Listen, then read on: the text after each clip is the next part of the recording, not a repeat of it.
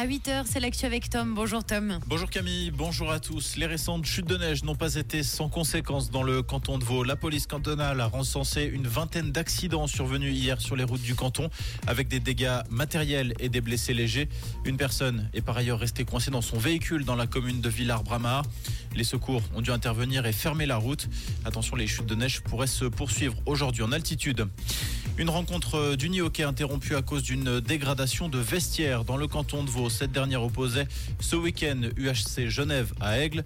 Les jeunes Vaud ont trouvé leurs affaires immaculées d'excréments et d'urine à la pause du deuxième tiers. La voiture de l'un des joueurs aurait également été visée. La partie a été arrêtée. Deux plaintes ont été déposées. La police a ouvert une enquête. 19 années de prison prononcées à l'encontre de l'assassin d'une escort girl à Genève en 2019.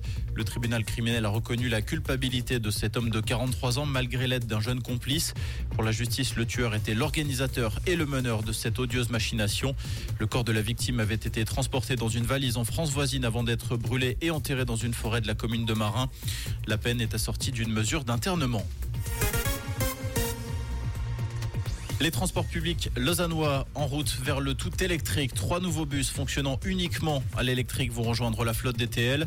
Ils seront intégrés ces prochaines semaines à la ligne 24 qui relie la Bourdonnette à l'arrêt Toural Dimond-Lac deuxième e-bus circule euh, sur cette ligne qui deviendra en 2024 la première du réseau TL exploité à 100% avec des e-bus à batterie.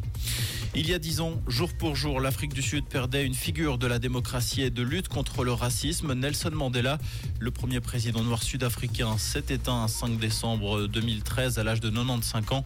En fin de journée, la pakistanaise Malala Yousafzai, prix Nobel 2014 pour son combat contre l'éducation, a été choisie pour prononcer le discours d'anniversaire dans un grand théâtre de Johannesburg. Avis aux fans de jeux vidéo, GTA, le sixième volet très attendu, sortira en 2025. Une première bande-annonce a été diffusée hier, dix années après la sortie du précédent opus. La vidéo mise en ligne par Rockstar Games dévoile quelques inédits, un décor inspiré de la ville de Miami et pour la première fois un personnage principal féminin. Comprendre ce qui se passe en Suisse romande et dans le monde, c'est aussi sur Rouge.